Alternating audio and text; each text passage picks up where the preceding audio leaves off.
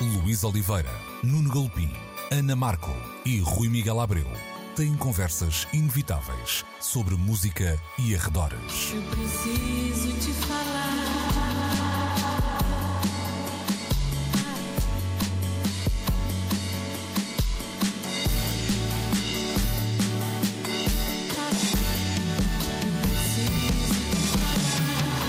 Agora na Antena 3. Precisamos de falar. Muito bom dia, sejam bem-vindos a mais uma edição de Precisamos de Falar na Antena 3, como sempre aos domingos, 11, meio-dia, à hora que bem entenderem. Todas as edições estão guardadas no RTP Play. Hoje temos então uh, Rui Miguel Abreu a juntar-se à minha pessoa, Luís Oliveira, e na ausência de Nuno Galpim e Ana Markel, uh, convidamos então uma espécie de agente secreto uh, aqui da Antena 3, falo de Daniel Belo.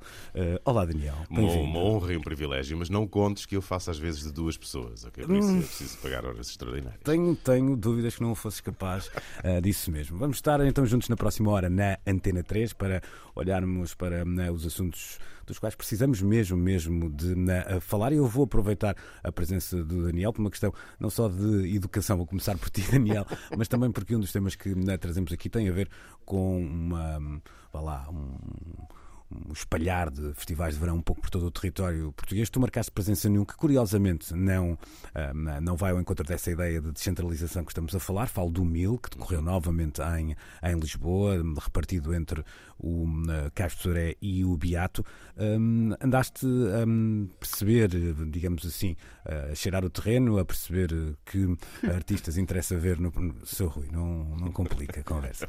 Não, não eu, eu, achei graça, desculpa interromper-te, é mesmo Força. muito rápido cheirar o terreno enquanto os, os cães por aqui ladram e ah, nós é na caravana vamos passando. Não é? é, sabes, o meu faro é também muito apurado, sabes? É um faro, é. um, mas dizia eu, para além do, dos concertos que marcaram a edição do, uh, do Mil e que são sempre um dos pratos fortes, é claro, da um, iniciativa, há sempre espaço também para muitas conversas, muitas discussões uh, sobre. Uh, o estado da arte, vamos dizer assim, uhum. nas suas mais uh, variadas uh, características. Um dos nomes com que te cruzaste nesta edição foi, eu vou tentar dizer isto sem me arriscar muito, embora seja quase uma, uma impossibilidade, não sei se me queres ajudar neste, nesta matéria, mas é o Bob Van Uer. Van Neuer, não Van Neuer, faço, o Van meu neerlandês também não é exatamente. Okay.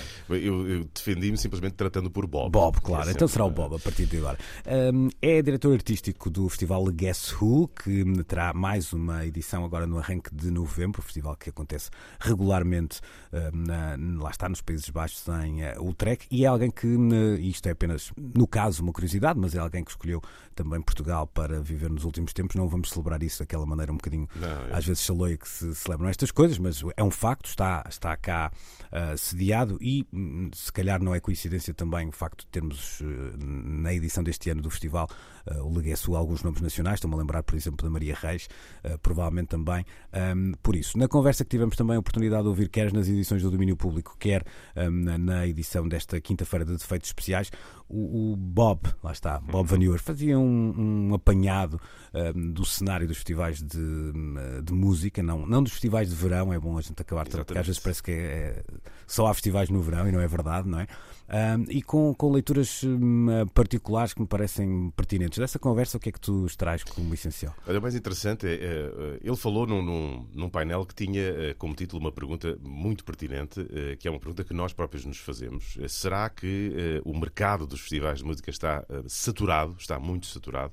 Foi uma conversa interessante e no final, quando falei com ele, ele trouxe e somou ainda mais algumas opiniões uh, que a mim me deixaram uh, a pensar, porque no fundo uh, consubstancializaram algumas coisas que nós pensamos diariamente, mas que muitas vezes, como andamos a correr atrás do prejuízo, são de facto muitos festivais, acabamos por não refletir muito sobre elas. A principal, porventura, foi ele dizer que não, que o mercado não está saturado, que há lugar para 300 milhões de festivais mas o foco é a diferença da programação. E aí eh, o Bob Van Neuer tem eh, uma ideia muito interessante. Eh, ele diz que provavelmente nesta altura o que é mais urgente fazer em relação aos festivais, sobretudo aos maiores festivais, é repensar quem programa os festivais. E a expressão dele foi colocada muito num alvo. Diz ele que, porventura, estará na altura dos homens brancos com mais de 50 anos, que são os líderes dos principais festivais que aí andam, saírem de cena uh, e deixarem entrar outras pessoas. Uh, Bob dizia mesmo com piada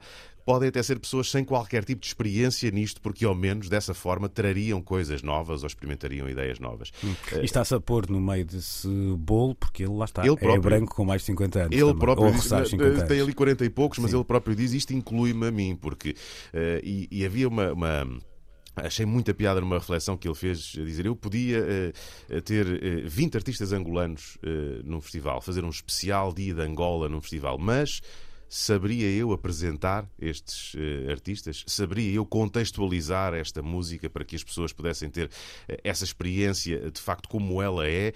Ou, ao invés, estaria ele a fazer o que muitos programadores fazem, isto são palavras dele, estou a parafrasear, que é basicamente programarem para si próprios, para o seu ego, para poderem dizer, eh, sim senhora, tenho aqui este grande artista, tenho aqui este grande act, mas no fundo eh, não se estão a servir eh, do festival para, segundo Bob Van Noyer, cumprir a sua principal prioridade, que é, no fundo, dar palco aos artistas e potenciar essa arte, mas sim estão a programar para eles próprios poderem dizer que o meu festival é maior que o outro. Enfim, esta guerra de egos entre os programadores dos festivais foi um ponto muito interessante eh, que o Bob Van Noyer eh, sublinhou, dizendo que a urgência máxima é essa mesma, é provavelmente uma renovação geracional eh, e de, de, também de ideário de quem programa os festivais, porque de resto ele dizia pode haver todos os festivais do mundo, pode haver um festival todos os dias, desde que a programação seja relevante, desde que haja, obviamente, um público para esse festival, que é um dado uh, que eu, francamente, não tinha pensado, porque desde que se abriram as cancelas da pandemia, nós temos tido um corrupio de festivais, uns em cima dos outros, há uma espécie de, de uma nova sensação, uma nova loucura, um frémito por voltarmos a estar outra vez nos festivais e por isso mesmo a oferta é muito e acabamos por nos perder no meio deles. Hum. E acho que esta reflexão uh, é um dado de futuro muito interessante que nos pode, de facto, eh, levar a pensar, porque se olharmos, por exemplo, aos festivais portugueses, podemos talvez encontrar alguns exemplos desse, dessa hum. mesma crítica que ele faz. Não? Sim, já lá, já lá vamos olhar também para um lado do, do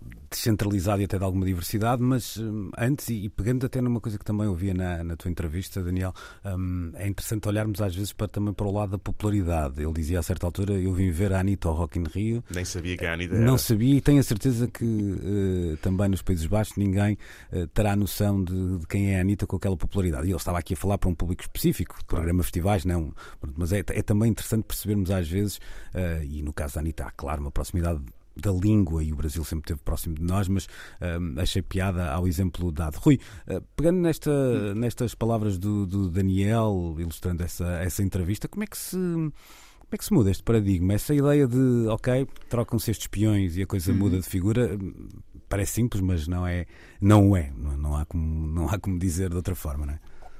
Não, não, não é nada simples. Deixa-me dizer um par de coisas em primeiro lugar. Primeiro, hum, a nossa vida acabou de se complicar bastante porque estamos neste momento a dividir programa com um homem que diz consubstancializar e, com uma, e, e, ainda por, e ainda por cima com uma voz destas. Não é leal sequer a, a, a concorrência, mas uh, ser bem-vindo, Daniel. Ainda Obrigado. bem que estás por aqui a trazer esta nova visão. A dar alguma uh, dignidade, sabes? no fundo, a isto, não é? exatamente. E pronto, e é verdade, e cá estamos nós, três homens, pelo menos um hum. deles acima dos 50 anos, uh, brancos, a, a, colocar em fala sobre as coisas do mundo e, de facto, é preciso mudar. Esse é o tal paradigma que precisa mudar. Concordo em absoluto com o Sr. Bob. Um, sabes que durante muito tempo o, o, festival nasce e é intrinsecamente pensado para ser um, um evento e um fenómeno de massas. Mas eu acho que um dos desafios que enfrentamos, e tanto se tem falado sobre um, encontrar público para os festivais, eu acho que precisamos de começar a pensar em encontrar festivais para os diferentes públicos. Uh, e esse será talvez um dos grandes desafios do futuro. Não fazer o maior festival de todos, não competir por por audiências, mas talvez o grande desafio seja fazer o mais pequeno festival de todos. Ou seja, festivais que vão ao encontro de públicos muito pequenos, muito específicos, muito localizados. Não temos todos que erguer como bandeira o número de estrangeiros que recebemos para nos visitarem, quando não nos preocupamos com os públicos que existem cá dentro um, e, e que não são representados nas diferentes programações que vão sendo feitas, sendo que palavra importante aqui é diferentes, porque às vezes parece que estamos sempre num, num mesmo festival. Dia da marmota, é, é, é que, que, se repete e, e se eterniza, uh, não apenas uh, de semana para semana durante estes longos verões que vamos tendo, uh, mas de ano para ano, não é? Com os mesmos nomes a visitarem-nos de forma recorrente. E, e, de facto está na hora de isso se alterar.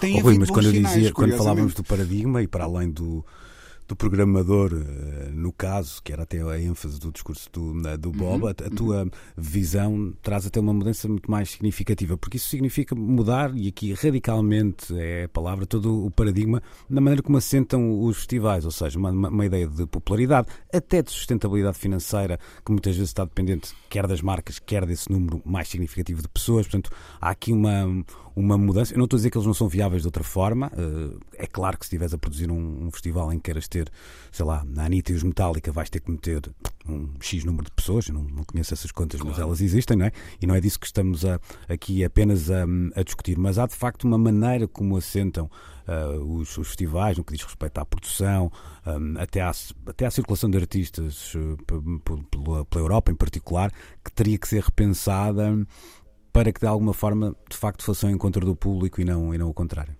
Ou dos claro públicos. sim. Claro que sim. E se nós. Isto aqui é como os jogadores dos plantéis das principais equipas. Às vezes há um jogador que dá para comprar cinco equipas do fundo da tabela, não é? Uhum. Um, e, e, e, a mesma coisa, é, essa mesma ordem de ideias pode-se aplicar uh, aos cabeças de cartaz dos maiores festivais. Se calhar um cabeça de cartaz uh, daria para pagar uh, uma boa dezena de festivais de menor dimensão. E, e, se calhar até mais. Eu muito recentemente programei, como tu bem sabes, um, em Évora, dois dias, um evento chamado O Bairro, no âmbito do, do Festival Artes à Rua, e posso dizer que eh, eram cerca de 10 artistas espalhados em diferentes um, linhas do programa, entre concertos, palestras, uh, sessões de poesia, uh, workshops, etc. Uh, talvez uns 15 artistas, e, e o valor total dessa programação foi menor do que um grupo ou artista português de segunda ou terceira linha. Um, e eu sei do que é que estou a falar, porque estou a par dos, dos cachês que se vão pagando por aí. Portanto, é possível programar sem. Um, precisar de, de vender uh, a Igreja da Terra ou, ou, ou, o Tesouro da Sé uh, para pagar uh, a programação. É possível porque há muitos artistas com, com enorme talento e que, por não, não, não, não serem de artistas de massas, eh, também não, não exigem as massas que esses artistas eh, costumam exigir. Mas é preciso ter coragem de fazer essas programações, porque parece que, às vezes, eh, quem organiza este tipo de eventos sai um bocadinho derrotado se não atingir o número X ou Y que se pensa ser o necessário para que uma, uma, uma ideia se traduza em sucesso. O que é que é o sucesso? O sucesso pode ser precisamente a vontade e a coragem de programar o que mais ninguém quer programar tão simples como sim, isso. Sim. Deixa-me, deste uma, uma boa dica, já fomos até Évora. Ora, saindo então do eixo Porto Lisboa, o imaterial em Évora, o Mucho Flow em Guimarães, Jazz ao Centro em Coimbra, Semibreve Braga, Futurama em Beja, uh, Outfest no Barreiro também por estes dias, apesar uhum. de mais próximo uh, do, do, do, grande centro urbano de, de Lisboa. Uh, este, uh, alguns destes estão a acontecer nestes dias em que estamos a falar, portanto não estou a lançar o mapa, não é o, não é o plano de atividades para 2020 2023. É só esta semana. É, quase. Uh, Rui, resumidamente, são boas notícias? São sem dúvida boas notícias. Olha, eu estive, eh, estive e tive a oportunidade eh, de estar esta quinta-feira passada em Évora para o imaterial e eu num dia, num dia apenas, que era o que eu tinha disponível, um, comecei o dia por ver uh, uma estreia mundial de um filme sobre uma lenda da música da Guiné, Super Mama Jumbo, um filme comovente, com a presença de responsáveis pela sua uh, feitura. um, e, e, um filme que eu pensei que é absolutamente necessário um, que passe na televisão uh, pública portuguesa, ou melhor, absolutamente desejável que passe. Eu de necessário não posso uh, recorrer a essa palavra porque não mandem coisa nenhuma, portanto, mas, uh, mas posso sempre desejar uh, que estas coisas aconteçam.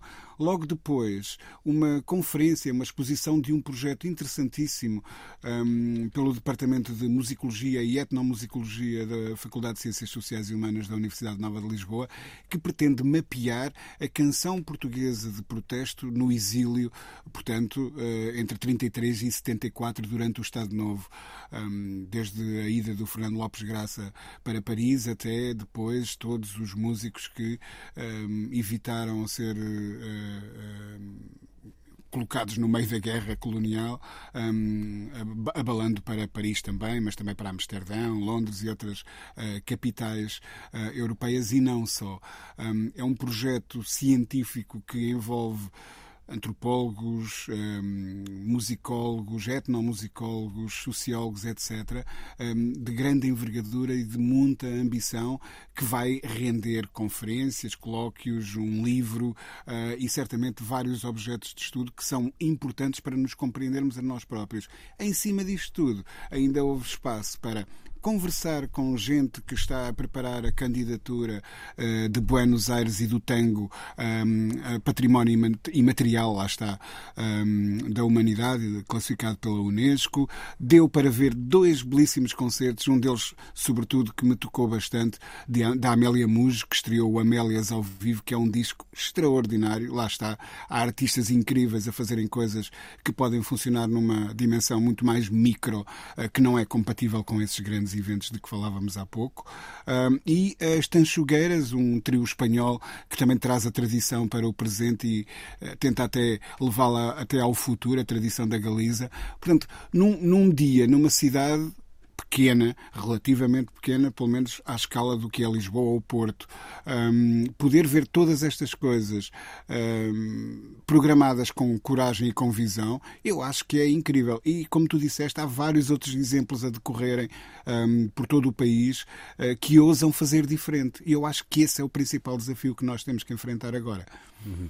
Uh, Daniel, deixa-me puxar também pelo teu lado eh, profissional no dia a dia da estação, tens sido testemunha de muitas destas hum, iniciativas, dando voz também, em primeiro lugar, a essas mesmas iniciativas, mas testemunhando e muitas vezes sendo um, testemunha ocular e auditiva, vamos dizer assim, eh, destes, destes eventos. Que, que, cenário é este que tu traças? Eu sei que às vezes é, é difícil até.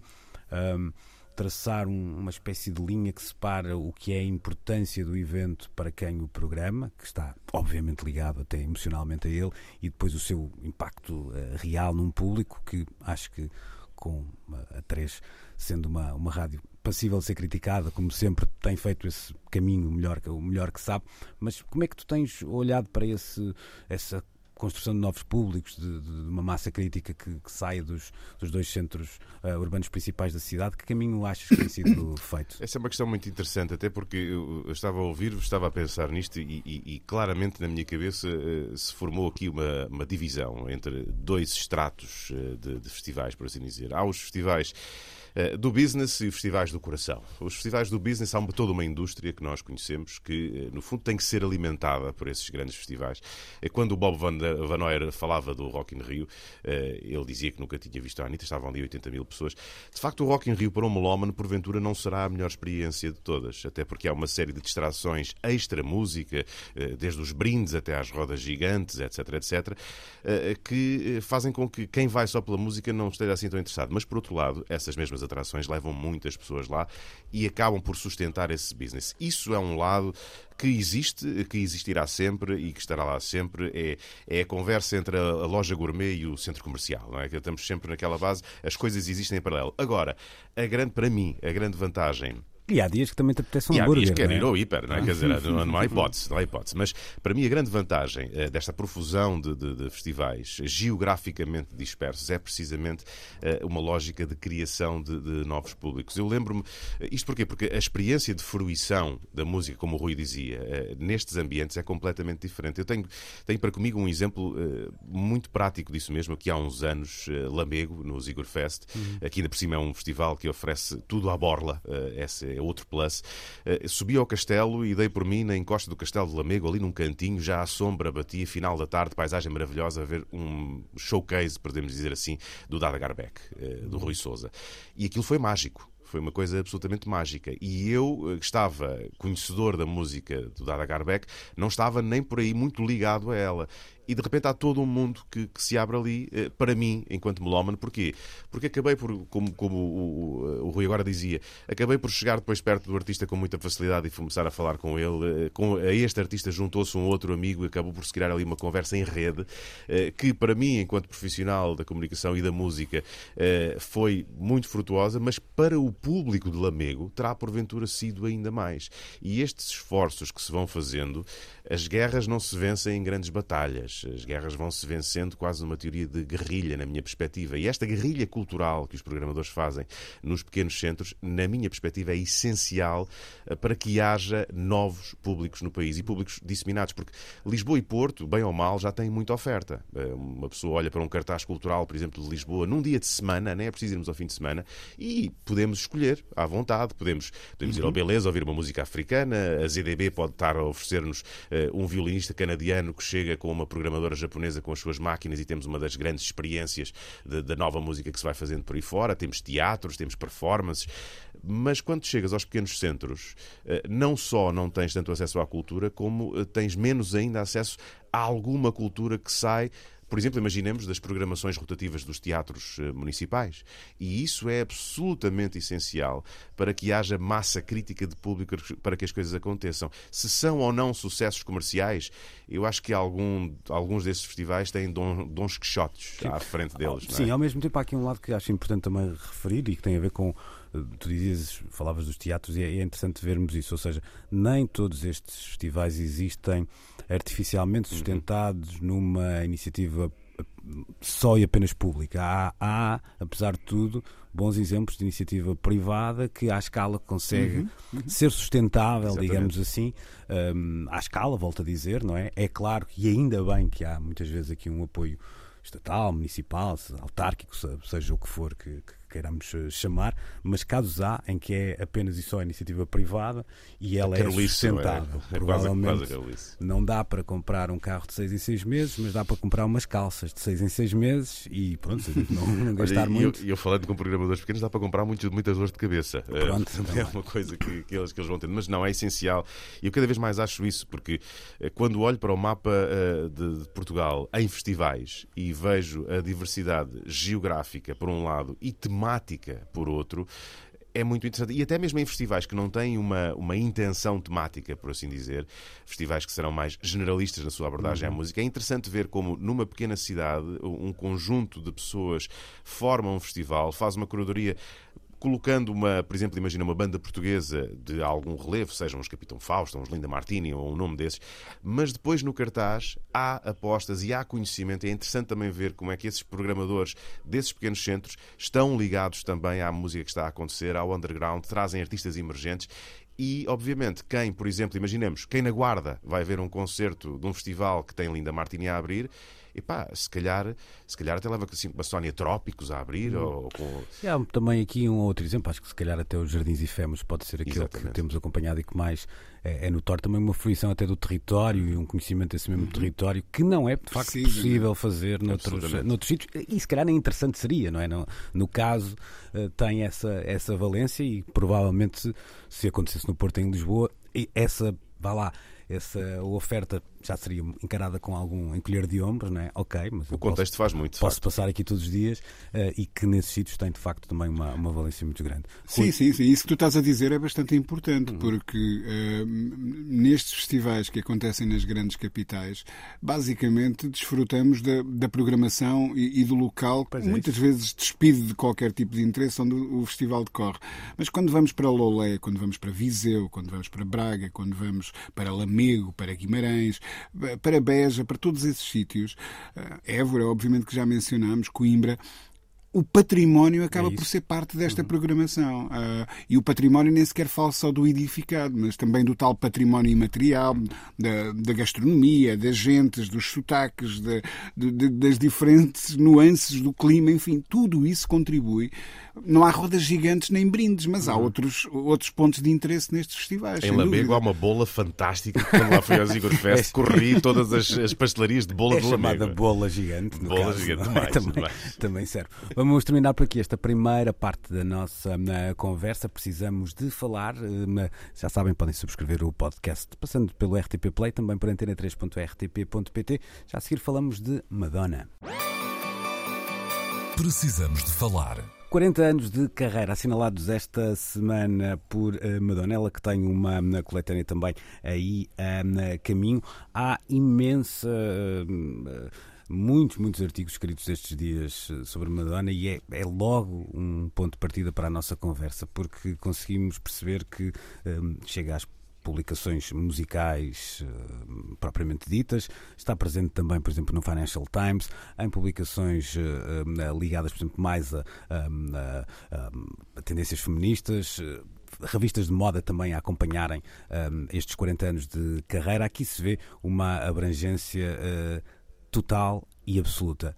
Um, Rui Miguel Abreu, vamos lá puxar pela memória, andar 40 anos para uhum. trás uh, e imaginar que hum, alguém chega uh, a uma grande metrópole, no caso até Nova York, com, não é com uma mala de cartão, mas não é assim tão distante disso, não é? E sem as armas que conhecemos hoje, ou seja, hoje olhamos para um, nas redes sociais, etc., com, com uma, uma arma de afirmação neste caminho pop. Imaginar este caminho feito por Madonna há 40 anos um, é é quase ficção científica, mas ao contrário, não é uma andar para trás. E tem aqui um lado muito interessante, e o artigo do Financial Times falava disso, que era a maneira como, quando Madonna começa, uh, olhava-se para uma artista pop tendo uma validade de 2, 3 anos, digamos assim, no que uhum, aos charts uhum. diz respeito. Uh, e era menos ainda para as mulheres, uh, na, na, altura. Madonna anda por cá há 40 anos e com número 1 nas tabelas em todas as décadas em que teve carreira isto não se mede, tal como os homens não se medem aos palmos também, as mulheres e os artistas não se medem aos números uns da, da tabela, mas quererá certamente dizer alguma coisa, não é? Sim, sim, não, podem não se medir aos palmos, mas certamente é possível medi-las às palmas. Pois. E, e, e ela, e ela é esta, esta também, foi a Luísa Oliveira. É verdade, os festivais também não se medem aos palcos, não é? Exatamente. Um bocado, um bocado Exatamente. E, quase a mesma coisa. Um, há, há, duas ou três coisas que nós um, não podemos ou não devemos esquecer quando se fala de Madonna, e é muito fácil uh, ter a tentação de bater em alguém que está no topo. Olhe-se para o que acontece ao Cristiano Ronaldo noutros, uh, uh, noutros universos. Um, é fácil esquecermos-nos das conquistas que estas pessoas tiveram que fazer para chegarem à posição que ocupam no presente. Um, e, e, a Madonna, se calhar, passou de artista por quem todos nutríamos uma certa admiração a dada altura ou em diferentes alturas da sua carreira, para aquele nome que é tão consensual, tão consensual que nós uh, gostamos de nos colocar no, na fação contrária só porque sim.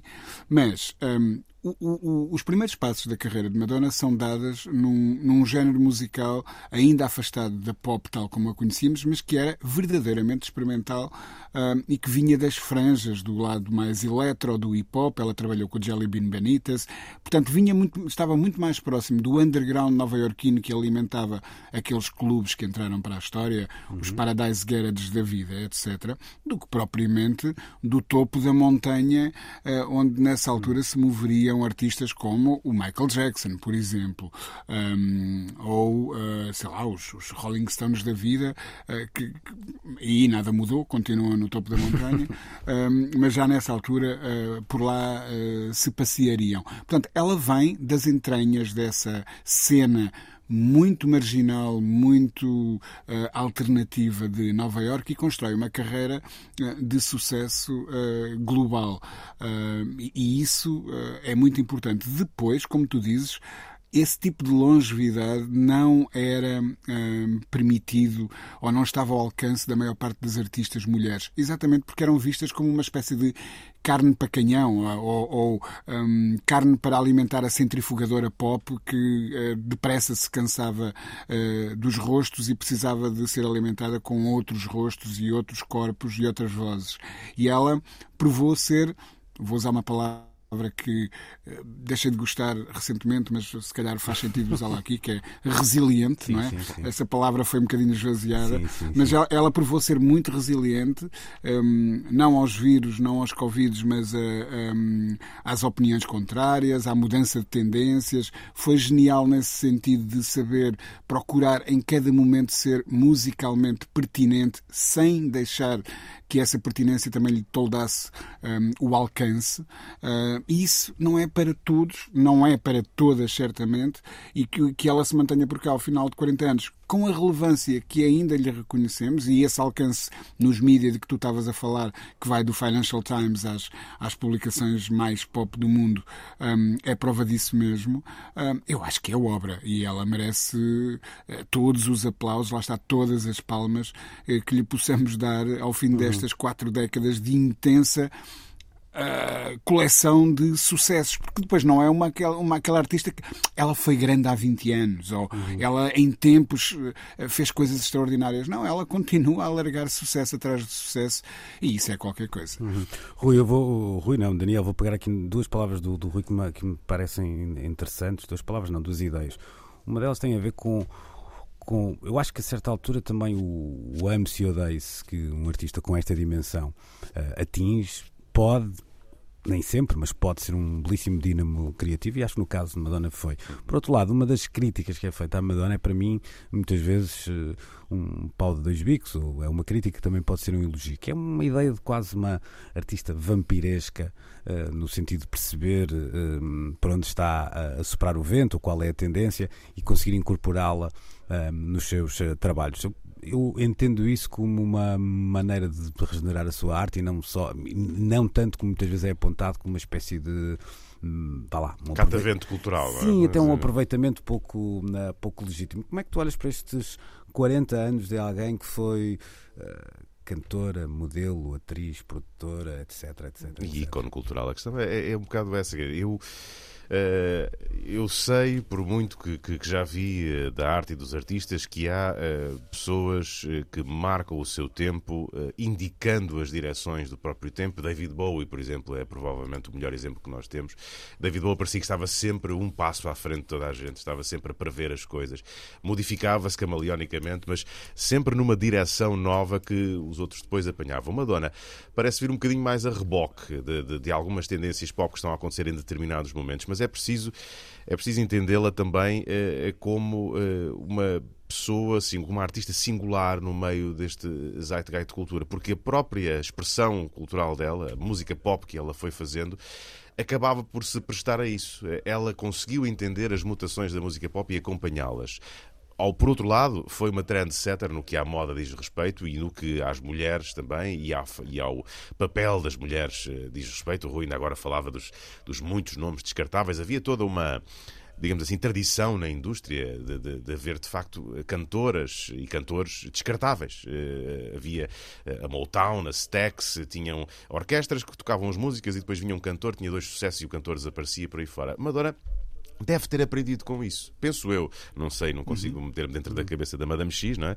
Mas uh, uh, ela conseguiu, desde o primeiro momento em que surge com aquela imagem de rebeldia que para muitas mulheres naqueles idos dos anos 80 foi de facto um grito de libertação, uh, porque há ali um, um anti-establishment que é, e, e recordar que ela, enquanto adolescente, já já não, não era uma menina querida, não é? Recusava-se, por exemplo, uma coisa que, quando olhamos parece insignificante, recusava-se, por exemplo, a, a rapar os pelos das axilas, quando, quando era jovem no, no liceu. Isso já era uma afirmação. Ela continuou a fazer essa afirmação uh, e, e, e uh, mostrar também uh, às mulheres que havia um caminho a fazer. Se foi o caminho mais original, se foi groundbreaking no sentido em que deu novos mundos ao mundo da ah, música. Vezes foi, outras vezes não foi. Exatamente, não é? É mas a questão é: anos. uma carreira de 40 anos, nós não podemos acertar sempre no alvo, não é? É curioso que quando tu olhas, por exemplo, há, há um lado dela que muitas vezes tem a ver, por exemplo, com os espetáculos ao vivo.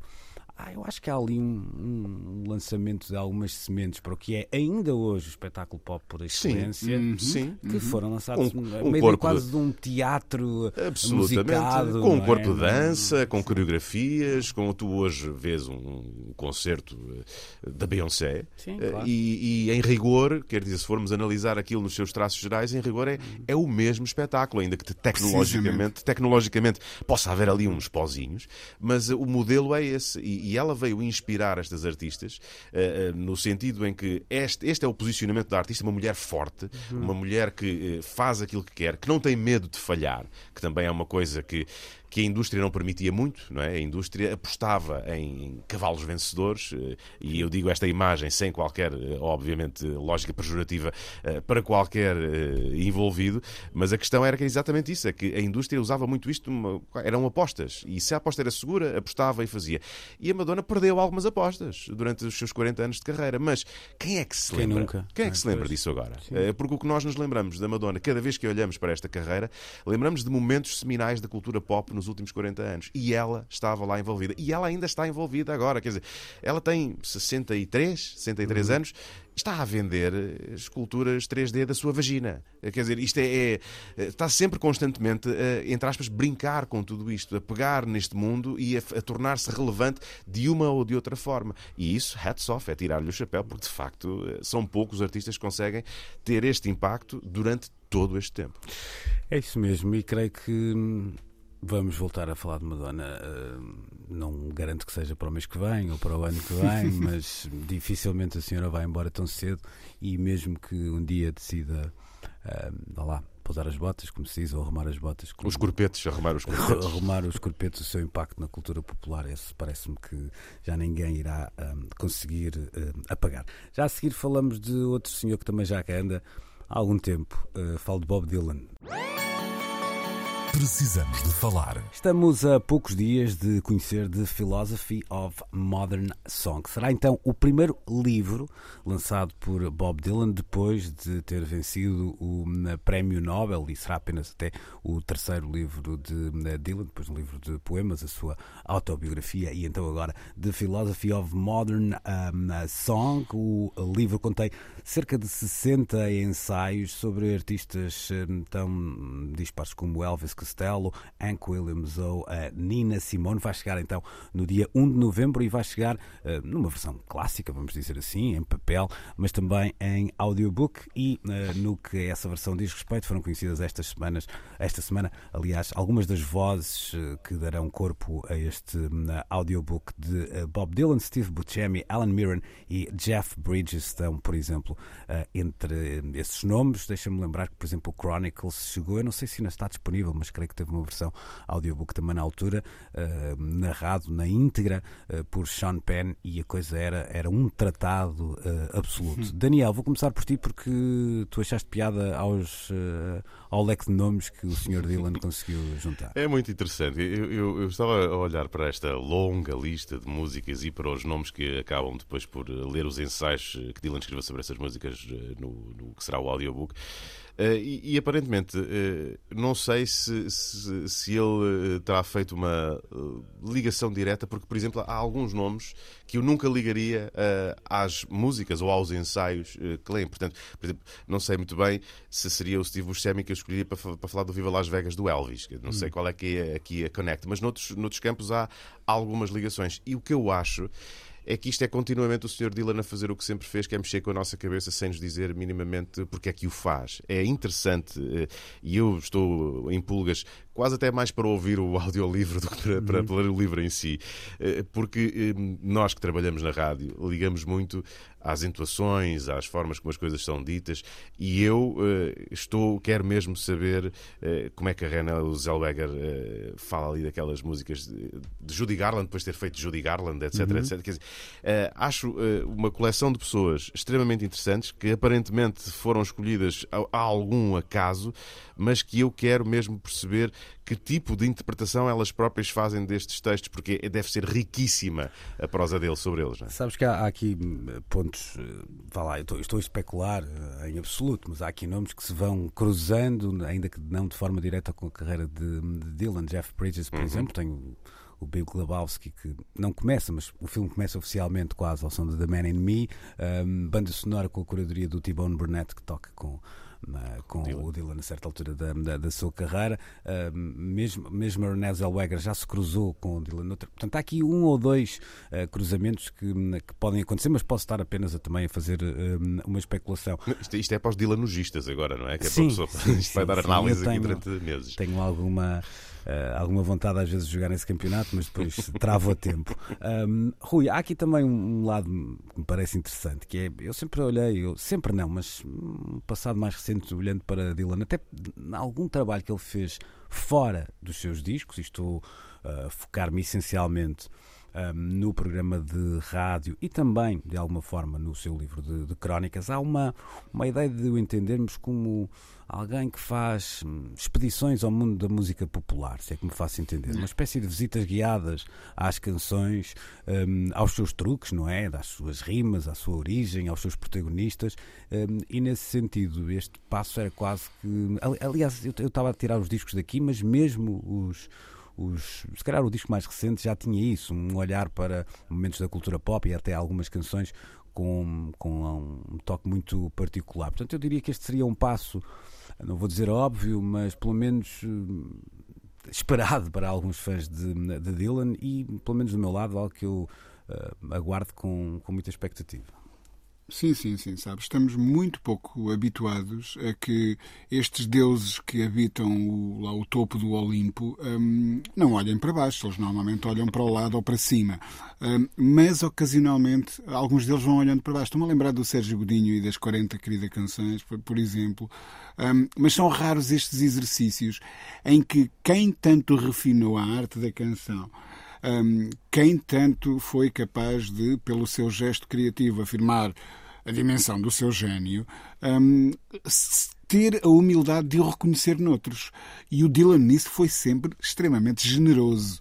Um, ele, ele vê-se como parte de um intrincado puzzle cultural que deu origem à grande canção americana, um, de que ele é, sem dúvida, um dos expoentes, mas não é o único nem nada que se pareça.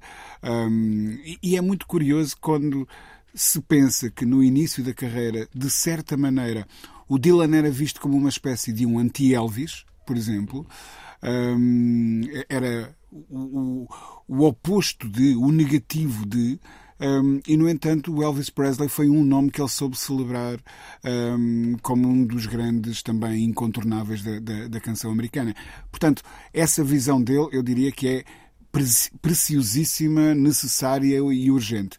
Devo dizer que penso que hoje mesmo, uh, data em que o programa está a ir para o ar, deve estar a ser publicado um pequeno exercício que eu fiz no, no Blitz uh, com 33 canções perfeitas, ou sobre 33 canções perfeitas. Podiam ser muitas mais, podiam ser de 150, 300, porque felizmente a abundância de grandes canções uh, é, é, algo de muito real.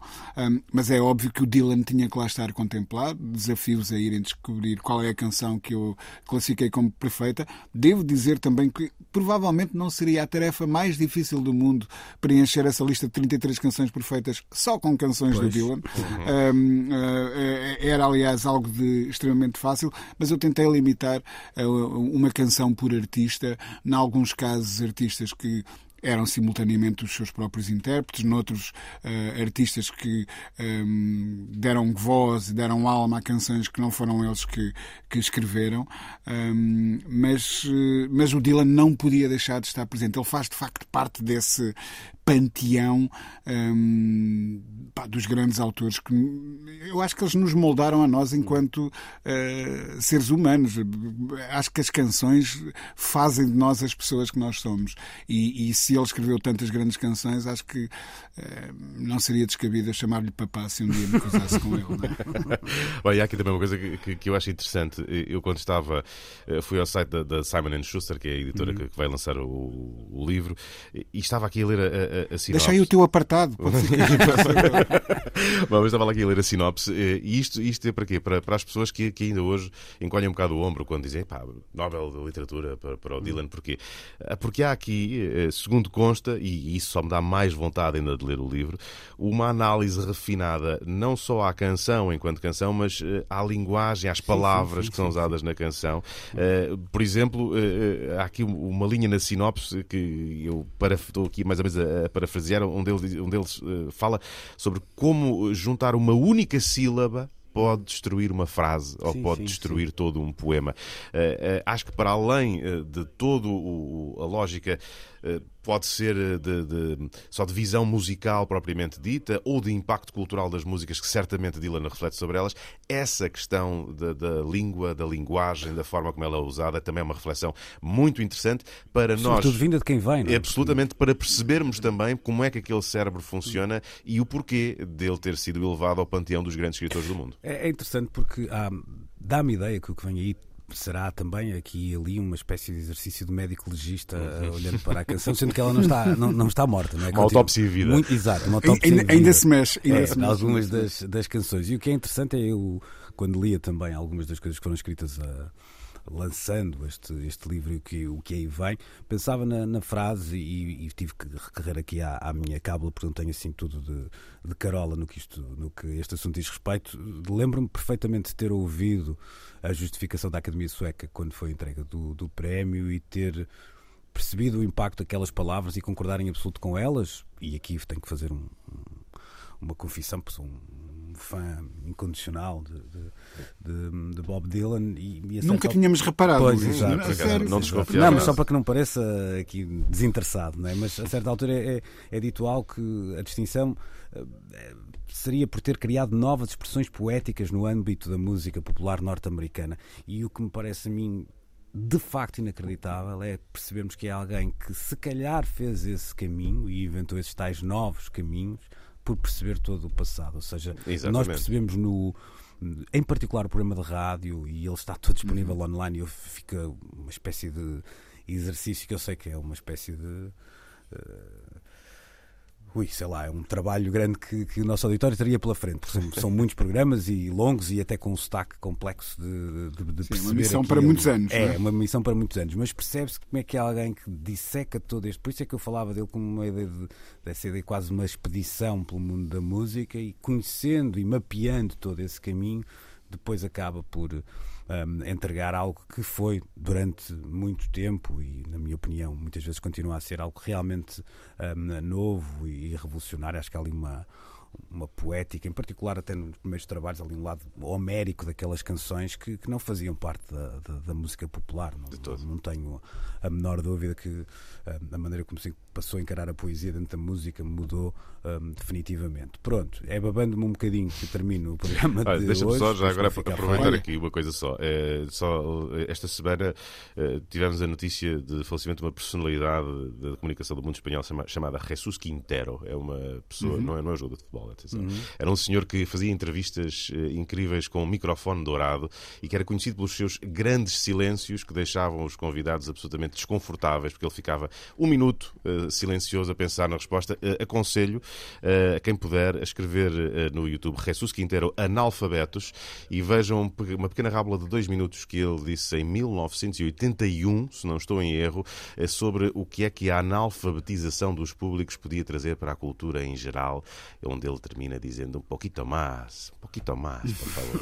Jesus Quintero, analfabetos. Vão lá. O Rui também queria dizer Olha, eu, eu, sim, Ia-te deixar um desafio, Luís, uhum. uh, se é que me é permitido e se é que resta tempo. Uh, escolheres uma canção do Dylan para rematarmos isto, com sorte, acertas naquela que eu escolhi. Uh, não acho que vá. Pá, essa, escolha seria sempre muito pessoal. Na, na, na, na mas vou escolher então, deixa-me lá ver.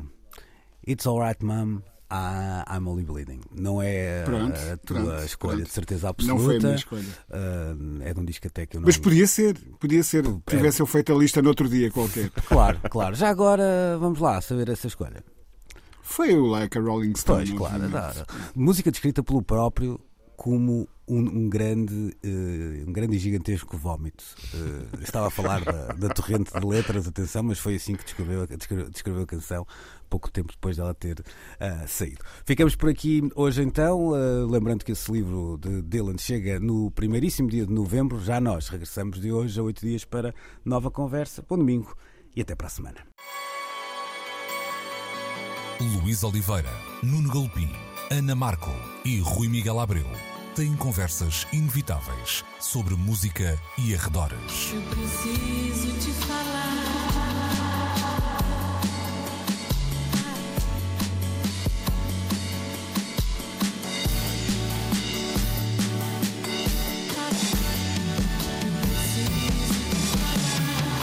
Agora na Antena 3.